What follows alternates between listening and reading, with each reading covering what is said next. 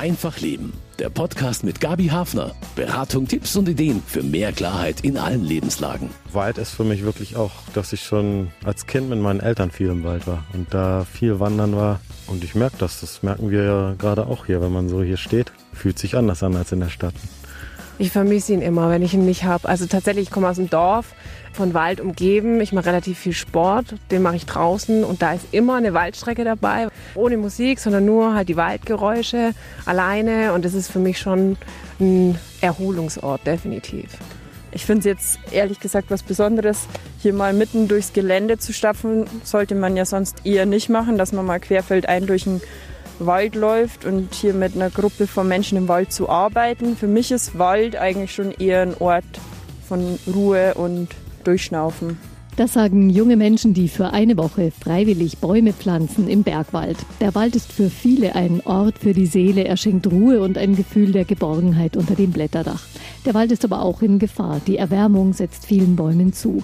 Gleichzeitig brauchen wir mehr denn je intakte Wälder, denn Bäume verbessern das Klima. Schatzkammer Wald. Ich bin Gabi Hafner und habe für diese Sendung mit Menschen gesprochen, die sich für den Wald einsetzen und mit Menschen, die ihn als spirituelle Quelle nutzen. Schatzkammer Wald fürs Klima von unschätzbarem Wert. Der Wald kühlt und befeuchtet die Luft, er bindet aber vor allem CO2. Und in den Bergen halten die Baumwurzeln die Hänge da, wo sie sein sollen und verhindern Hangrutsche. Den Bergwald intakt zu halten, daran arbeiten jeden Sommer hunderte Freiwillige in Arbeitseinsätzen des Bergwaldprojekts. Ich habe eine Gruppe besucht, die einige hundert Meter oberhalb des Walchensees aktiv ist. Marlena pflanzt dort am zweiten Tag schon routiniert kleine Babytannen. Am Ende kann man oben mal leicht anziehen und wenn er sich nicht mehr rausziehen lässt, dann ist es gut. Weil wenn, haben wir gestern gelernt, im Winter die Lawinen unterrutschen, dass der quasi der frische Baum nicht gleich wieder im Tal unten landet. Mhm. Sie arbeitet zum ersten Mal mit beim Bergwaldprojekt. Andere kommen immer wieder wie Manuel und Claudia, auch wenn es anstrengend ist. Hier gibt es halt immer wieder sehr steinige Gebiete, wo man dann erstmal freiräumen muss und dann erstmal Erde suchen und ein kleines Nest bauen. Ich finde es schon anstrengend, wenn man es einfach auch nicht gewohnt ist. Ne? Also ja, sonst sitze ich halt acht Stunden an meinem Arbeitsplatz im Büro und deswegen ist es schon was anderes. Aber macht Spaß und es ist halt tatsächlich, man ist abends total K.O., aber man weiß, was man gemacht hat und dann ist es auch in Ordnung. Insgesamt 1000 Bäume soll das Team in der Einsatzwoche pflanzen. Und weil es schnell und das Wetter gut ist, haben sie 600 schon am ersten Tag geschafft. Die Einsätze werden von den Forstfachleuten des Bergwaldprojekts genau vorbereitet und begleitet. Es ist jetzt nicht nur so, dass wir hier den ganzen Tag arbeiten. Man kriegt echt auch Infos von den Projektleitern hier. Und mir war nicht ganz so klar, dass auch unser deutscher Wald schon so gefährdet ist durch die Klimageschichte. Das ist schon für mich auch ein Stück weit erschreckend. Dass der Wald Nachhilfe braucht und man damit auch dem Klima helfen kann, eine bessere Motivation gibt's gar nicht. Gerade heutzutage bei dem erschreckenden Klimawandel finde ich es sehr toll, da einfach was gegenzuhalten. Und das tun wir ja hier, indem wir viele Bäume pflanzen. Das ist anders, wenn man jetzt irgendwie 20, 30 Euro im Monat überweist oder wirklich dann weiß, man hat jetzt 200 Bäume gepflanzt. Das ist schon komplett anders. Und kostenlos obendrauf gibt's ein tolles Gruppenerlebnis und die Ruhe im Wald. Das ist ein ganz wunderbarer Urlaub. Andere zahlen teuer für Aktivurlaub, dass sie sich irgendwo hinsetzen und bespaßt werden und wir arbeiten an der frischen Luft. Wetter ist schön. Mehr Spaß verträgt kein Mensch. Ja, und einfach das Beisammensein mit Menschen, die sich äh, einsetzen, einfach auch für die Umwelt, für den Wald. Und ja, Wald ist einfach toll. Man kommt vielleicht auch mal zu einem Zeitpunkt, wo man einfach ein bisschen nachdenken kann und gute Gespräche führen kann. Eine rundum positive Bilanz also für einen Einsatz im Bergwaldprojekt. Schuften fürs Klima, die Ruhe im Wald genießen und die tiefe Zufriedenheit nach getaner Arbeit spüren, wenn die Gruppe abends auf der Zeltwiese zusammensitzt. Nach dem Motto Worte allein genügen nicht, organisiert der Verein Bergwaldprojekt Freiwilligenarbeit im Hoch- und Mittelgebirgswald. Geleitet und koordiniert werden sie von Forstprofis wie Sebastian Hickisch. Der junge Förster ist schon beim Studium auf das Bergwaldprojekt gestoßen. Ich habe damals in meinem Studium mein Praxissemester beim Bergwaldprojekt gemacht und nach einem halben Jahr habe ich festgestellt, dass mir das so viel Spaß macht, dass das die Art von Forstwirtschaft ist, die ich gerne machen möchte. Und deswegen bin ich dann nach dem Studium dabei geblieben und arbeite jetzt fürs Bergwaldprojekt, bin als Projektleiter ein paar Wochen im Jahr draußen und sonst kümmere ich mich um Lager, Logistik, Fuhrpark und Firmeneinsätze. Sehr vielseitig. Es sind ja wirklich so in Bayern die großen Forstbehörden und die Staatsforsten eure Projektpartner. Was sagen die über das Bergwaldprojekt? Die fordern euch regelmäßig an quasi. Genau, hier Weichensee ist beispielsweise mit eines der längsten Projekte. Hier sind wir seit 27 Jahren jedes Jahr zwei Wochen im Einsatz. Ich glaube, das spricht schon dafür, dass wir hier schon auch auf Begeisterung stoßen. Sonst würden die, glaube ich, nicht jedes Jahr wieder nachfragen, ob wir doch kommen wollen. Von dem her ist das eine sehr schöne Zusammenarbeit, die irgendwie Gegenseitigkeit beruht. Also die Waldprofis brauchen die Freiwilligen aus dem Bergwaldprojekt? Definitiv. Wir machen viele Arbeiten, die so mit einem normalen Forstunternehmen jetzt nicht möglich wären. Einfach allein durch die Manpower. Wenn wir mit 20 Leuten anrücken, kann man halt im Wald auch mal wirklich schnell einen Zaun abbauen oder viele Pflanzen in kurzer Zeit pflanzen, was einfach mit zwei, drei Waldarbeitern wesentlich länger dauern würde. So ein Einsatz eben ein paar Tage im Wald mit Freiwilligen, der erfordert wahrscheinlich äh, gute Vorbereitung, damit es was bringt, damit es auch alles klappt und die Leute nicht das Gefühl haben, naja, wir stehen hier rum im Wald, aber jetzt müsste mal was passieren. Ja, definitiv. Also der, der eigentliche Einsatz beginnt für uns schon wesentlich weiter vorne. Das heißt, es wird Ende des Jahres oder über den Jahreswechsel schon das nächste Jahr von uns komplett geplant, sprich in Absprache mit den Fürstern und festgelegt, zu welchem Zeitraum wir kommen. Ein paar Wochen später treten dann die Projektleiter in Kontakt mit den Fürstern, sprechen sich ab, was für Arbeiten stehen an, was für Werkzeug wird gebraucht. Dann tut man sich mit seinem Team, was uns unterstützt hier bei der Arbeit draußen im Wald, am Wochenende, bevor die Teilnehmer ankommen, die Arbeitsstellen auch nochmal anschauen, dass die die auch alle kennen und unter Umständen auch mal schon was vorbereitet, so dass dann eben tatsächlich, wenn man Montag früh mit den Leuten hier im Wald steht, man professionell anfangen kann und loslegen. Gibt so ein Credo vom Bergwaldprojekt? Also im Prinzip ist es so, dass wir uns vom Bergwaldprojekt auf die Fahnen geschrieben haben, dass wir mit den Freiwilligen eine Woche im Wald draußen verbringen wollen. Und die sollen natürlich mehr als nur Muskelkater mitnehmen, sondern die sollen auch was über den Wald lernen und vielleicht auch was in ihr Privatleben mitnehmen. Sprich, wir sprechen dann schon auch die Themen an wie Klimawandel, wie kann man selber was dagegen tun. Ernährung ist ein wichtiger Punkt bei uns, dass so eine Woche komplett vegetarisch stattfindet. Wir haben immer einen Koch dabei, der vier Mahlzeiten am Tag für uns zubereitet. Einfach so das Gesamtpaket soll stimmen. Also, dass es den Leuten auch gut geht, obwohl sie hier arbeiten und schuften. Genau, das eben, das ist so das, das Dankeschön und wie gesagt, es muss auch keiner sich bei uns totarbeiten. Jeder macht das, was er kann und macht das dann lieber in einer tollen Qualität. Äh, also die Bäume, ich habe sie mir angeschaut, sind alle hervorragend gepflanzt und jeder macht das in seinem Tempo. Das kann man halt durch eine größere Gruppe einfach wettmachen und dann ist halt auch Zeit, sich mal hinzusetzen und was über den Wald zu erfahren, in der Mittagspause über Gott und die Welt zu schwätzen. Das ist einfach äh, melden sich genug Freiwillige? Ja, definitiv. Also wir haben jedes Jahr mittlerweile fast zweieinhalbtausend Freiwillige im Wald und unsere Wochen sind zu weit über 90 Prozent ausgelastet. Also an können wir uns nicht beschweren. Schaut doch alles ganz gut aus. Ich denke, man sieht durchaus, dass der Wald schon noch leistungsfähig ist, weil einfach ohne Ende Naturverjüngung auch von unten nachkommt. Aber nichtsdestotrotz als Fachmann sieht man halt schon, dass er auch angeschlagen ist, dass eben den alten Bäumen nicht gut geht. Und es ist ja doch auch irgendwie eine Überlebensstrategie zu sagen, wenn es mir nicht gut geht, probiere ich mich so viel wie möglich nur irgendwie zu äh, vermehren. Deswegen halt auch die flächige Naturverjüngung, die für den Wald spricht. Aber man sieht schon, dass er auf jeden Fall nicht gesund und stabil ist. Was ist das hier für ein Standort? Hanglage, relativ licht, aber der Wald große Bäume, das sind überwiegend Fichten, ein paar Lorbeäume.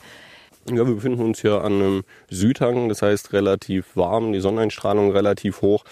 Dadurch hat man halt auch relativ schnell, wie man sieht, wenn größere Lücken im Bestand sind, dass das Ganze auf dem Boden vergrast. Dann macht es natürlich die Verjüngung auch wieder schwer. Man sieht, dass nach vielen Jahren ist dann doch der ein oder andere Buche oder Tanne mal geschafft hat, sich im Gras durchzusetzen und rauszukommen. Und dann kommt aber schon das nächste Problem, nämlich, dass der Wilddruck auf solchen Flächen relativ hoch ist. Das heißt, die Bäumchen, die dann unter Umständen 15 Jahre alt sind und mir bis zum Knie gehen, werden dann unter Umständen äh, noch vom Wildtier verspeist. Kann man da auch ein bisschen was machen? Man kann ja jetzt hier im Bergwald nicht so einen riesen Verbau um jeden kleinen Baum machen. Genau, also technische Verbauung mit einem Zaun, wie man es im Flachland relativ häufig sieht, ist hier quasi kaum möglich, weil man es nicht dicht halten kann. Das heißt, zum einen gibt es Möglichkeiten, dass man gerade die Tanne, die so ein bisschen die Schokolade vom Wild ist, dass man jedes Jahr wieder hergeht, einen Riesenaufwand und den Terminaltrieb, die Spitze oben schützt, indem man sie mit Verbissschutzmittel einstreicht. Ähm, sieht man auch, dass die Bäume, die wir jetzt pflanzen, getunkt sind von der Baumschule schon, deswegen sind die so weißlich. Mhm. Ist aber natürlich ein Riesenaufwand, weil man jedes Jahr wieder den neuen Trieb anpinseln muss. Das kann man machen. Und was natürlich extrem wichtig ist, überall ist einfach ein angepasstes Jagdkonzept, dass der Wildbestand auf einem natürlichen Bestand einfach ist und nicht dadurch, wie es jetzt gerade der Fall ist, einfach viel zu hoch. Was ist jetzt die, Ein die Aufgabe bei diesem Einsatz? Wir pflanzen hier Tannen im Voranbau, sprich das in einem Buchen-Fichtenbestand, wo die Fichte langsam, wenn man sich umschaut, sieht man es am Absterben ist, einfach äh, Tanne untergepflanzt wird, damit es eben kein Buchen-Reinbestand wird, weil im Bergschutzwald eben auch Nadelholz extrem wichtig ist und wenn die Was haben die Nadelbäume da für eine Funktion im Bergwald?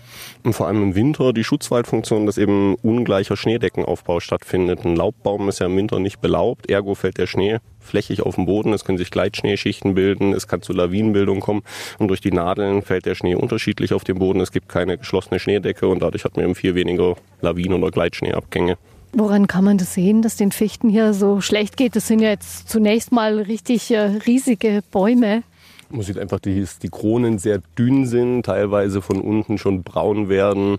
Man sieht, dass die Rinde teilweise abplatzt und wie gesagt, die Kronenmasse ist einfach viel zu wenig. Es müsste eigentlich viel tiefer und viel mehr benadelt sein, als es jetzt noch der Fall ist. Die Fichten, woran leiden die?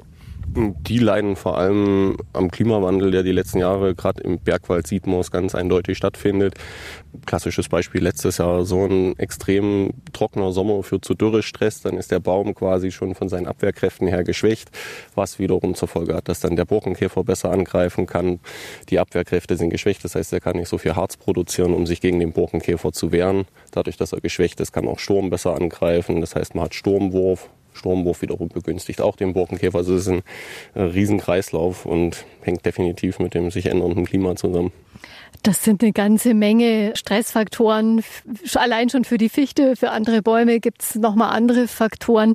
Wie versucht man im Bergwaldprojekt dagegen anzugehen oder das aufzufangen? Genau wie mit so einer Maßnahme hier eben, dass man sagt, die Fichte wird sich trotzdem, man sieht es ja auf dem Boden, weiterhin natürlich verjüngen und wird auch im Bergmischwald mit dabei sein.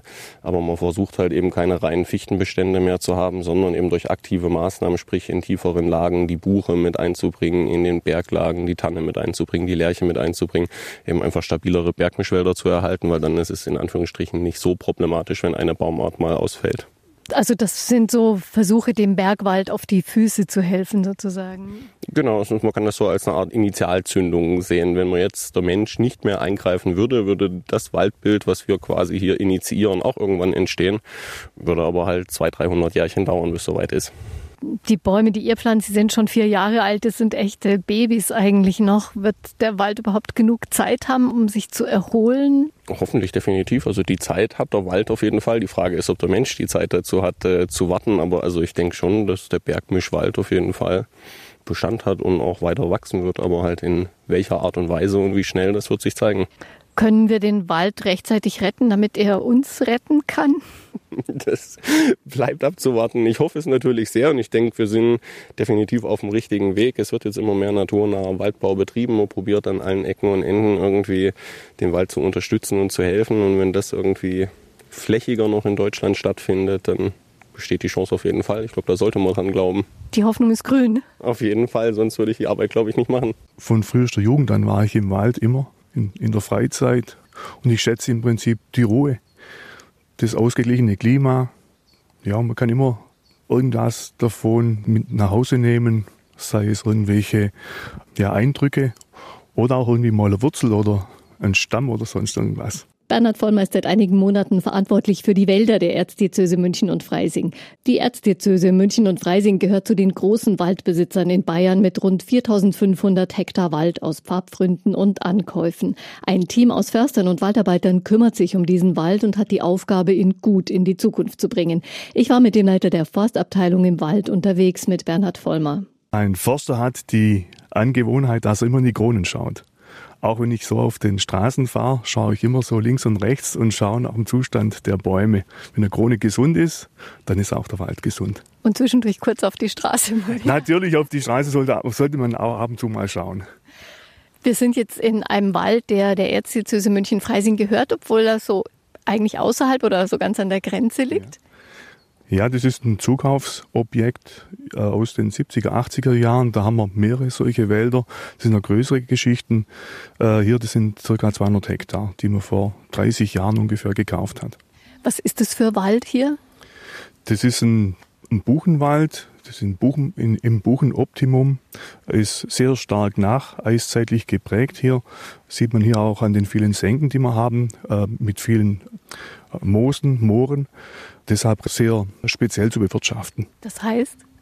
Ja, dass man nicht überall reinfahren darf. Also es ist ja hier FFA-Gebiet zum größten Teil und ich kann jetzt so einen Moos, will man auch nicht bewirtschaften, das bleibt so wie es ist. Man versucht jetzt hier speziell im Ettenhofer Moos, hat man es wieder vernässt. Das war mal trockengelegt, das hat man wieder vernässt und lässt jetzt einfach so, wie es ist. Wird, ist außer Nutzung genommen. Das heißt, äh, Waldwirtschaft und Forstbetreuung, das geht auch heute sehr stark Hand in Hand mit Naturschutz, Biotoppflege, Vogelschutz. Ja, immer schon, immer schon. Also schon als ich studiert hatte, hat es immer geheißen, da gab es die sogenannte Kielwassertheorie, da hat es immer geheißen Nutzung und dann Schützen und Erholung.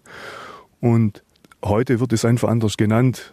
Da hat dieser Dreiklang Ökologie, Ökonomie und Soziales immer den gleichen Stellenwert. Die Wälder im Erzbistum, die sind wahrscheinlich total unterschiedlich. Sie haben jetzt gerade gesagt, das ist ein spezieller Standort hier mit diesem eiszeitlichen, den Hügeln und den kleinen Mooren. Da gibt es wahrscheinlich total unterschiedliche Wälder, oder? Ja, weil wir ja sehr groß von der geografischen Ausdehnung sind. Das fängt ja unten irgendwo bei Murnau an, geht noch nach Landsberg und das ist natürlich von der Lage, von der Höhenstruktur, von den Niederschlägen, von den Temperaturen komplett unterschiedlich, auch von der Geologie. Und da hat jeder Revierleiter, den ich habe, eine ganz besondere Herausforderung, wie er bewirtschaftet. Wie viele Revierleiter sind es sind vier Revierleiter, die vor Ort sind auf, dem, auf der Fläche. Dann habe ich einen Stellvertreter in München im Büro drin, der über auch, auch ein Revier übernimmt. Und ich selber habe auch ein kleines Revier. Also Sie sind da immer in der Praxis und im Wald verwurzelt. Ja, genau. Also wir sind sechs Leute, die eigentlich ständig im Wald sind und schauen, wie der Zustand ausschaut. Wie gesund sind die Wälder im Erzbistum, wenn man so ein bisschen pauschal das mal sagen kann? Ja gut, insgesamt ist der Waldzustand ja immer abhängig von Niederschlägen, von, von, von Temperaturen und da wissen wir ja selber, dass wir in den letzten Jahren ja sehr hohe Temperaturen in den, im, im Sommer gehabt haben, bei relativ wenig Niederschlägen. Das hat sich natürlich auch auf der Waldzustand äh, niedergeschlagen. Wie schaut jetzt hier an diesem Standort gerade aus? Also man sieht ja auch so ein paar richtig, richtig hohe Nadelbäume, die oh, schon ein bisschen dünn wirken, so von den Ästen hier. Ja, also bei den Fichten ist es so, dass die, wenn es trocken wird, dass sie noch Nadelgänge verlieren und dadurch noch so Schütter erscheinen. Jetzt der Allgemeinzustand hier in Delling, der ist sehr gut, muss ich sagen. Gibt es eigentlich auch was Positives zu sagen über die Tiere im Wald, außer halt die, die Rehe, die die Jungtriebe futtern und den Borkenkäfer? Ja gut, also Sie sprechen die Biodiversität an. Äh, wir haben ja, gerade wenn man jetzt das Thema Ökologie anschaut, schauen wir immer auch drum, äh, haben wir genügend Habitate, also Ökoräume, in dem bestimmte Käferarten oder Vogelarten auch äh, sich wohlfühlen. Und das ist so auch, das gehört auch in diesen Dreiklang Ökologie, Ökonomie und Soziales rein, dass jedes auch ein Anrecht hat zu überleben. Was ist die wichtigste Rolle des Waldes heute? Die wichtigste Rolle ist meiner Meinung nach der Klimaschutz. Und das ist für uns auch im Leitbild, das wir gestellt, äh, erstellt haben, steht auch an allererster Stelle, weil der Klimaschutz, die Pufferwirkung des Waldes für Wasser, für den Ausgleich von Temperaturen, diese Pufferwirkung und diese ökologischen Funktionen, die müssen ganz oben stehen. Ich habe gedacht, ich mache da zehn Gebote draus. Und das erste Gebot ist der Klimaschutz. Was möchte man erreichen? Natürlich für unsere Nachkommen möchte ich erreichen, dass wir eine lebenswerte Umwelt auch erreichen in 100 Jahren. Und das ist die große Schwierigkeit jetzt zu wissen, wie ist denn wirklich das Klima in 100 Jahren? Wie wirkt sich eine Temperaturerhöhung von zwei Grad aus auf der Boden zum Beispiel? Ich glaube, das ist nicht so richtig erforscht. Ich kann zwar sagen, wir haben zwei Grad Erhöhung, aber wie wirkt sich das auf den Boden aus, der ja wieder noch äh, wichtig ist für das Wachstum der Bäume und für das Gedeihen? Hinsichtlich zum Beispiel Humusabbau. Was da passiert, das wissen wir alle nicht so richtig. Was wird sich ändern in der Arbeit? Also auf jeden Fall die Baumartenzusammenstellung, die ändert sich schon seit vielen Jahren. Wir pflanzen im Jahr, ich habe es jetzt zusammengezählt für 2019 und 2018, zwischen 300 und 500.000 Bäume als Laubbaum oder Tanne also keine Fichte. Es gibt ja auch Fachleute, die sagen, äh, Nadelbäume pflanzen ist überhaupt Quatsch bei uns jetzt. Ja, also das ist jetzt wieder, jetzt bin ich wieder am Dreiklang, Ökologie, Ökonomie und Soziales. Und ich sehe im sozialen Bereich ein ganz großes Thema hinsichtlich der Baumartenzusammensetzung. zum Beispiel, wenn wir in das Thema Regionalität reingehen. Ich kann so nicht genau sagen, wie viele Sägewerke bei uns jetzt im Gebiet tätig sind, aber das ist ja auch ein Arbeitsplatz. Und diesen Arbeitsplätzen muss ich auch zukünftig einen Rohstoff zur Verfügung stellen.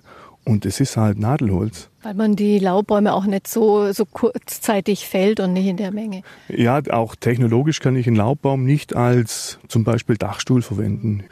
Und ich bin also im nächsten Jahrzehnt immer noch auf Nadelhölzer angewiesen, dass ich Holzbau betreiben kann.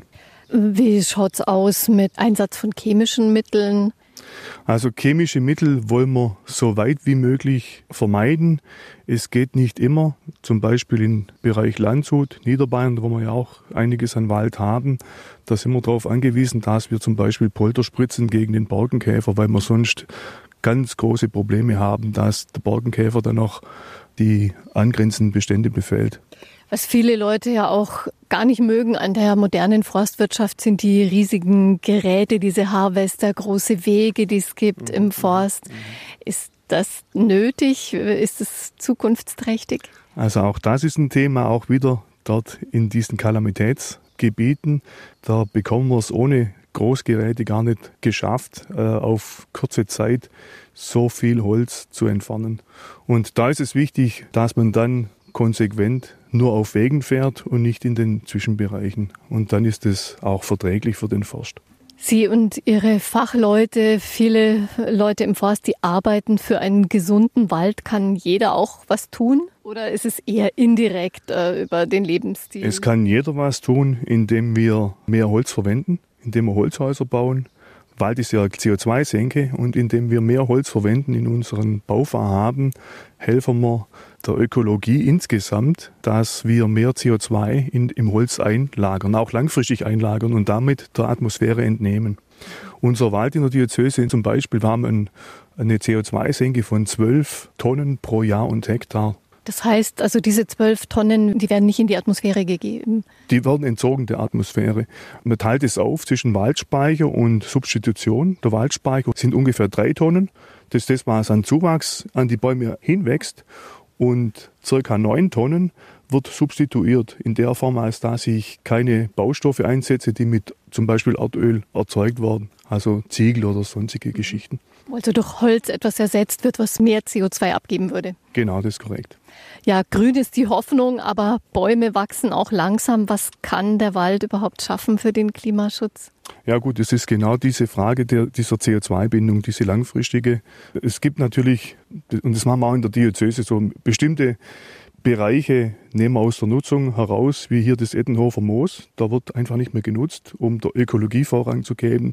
Aber es muss auch zukünftig Bereiche geben, wo wir Holz nutzen, um einfach dieses CO2 langfristig einzulagern. Das ist ganz wichtig, dass man nicht vergisst, dass wir auch eine Nutzungsfunktion im Wald haben und durch diese Nutzungsfunktion wiederum am Klima helfen. Das ist ganz wichtig, weil das wird oft nicht mitgesehen. Man denkt Nutzung, okay, dass das Holz irgendwie weg ist, was eh weg muss, aber es ist viel mehr. Hat man manchmal das Gefühl, man kämpft so ein bisschen gegen die Uhr?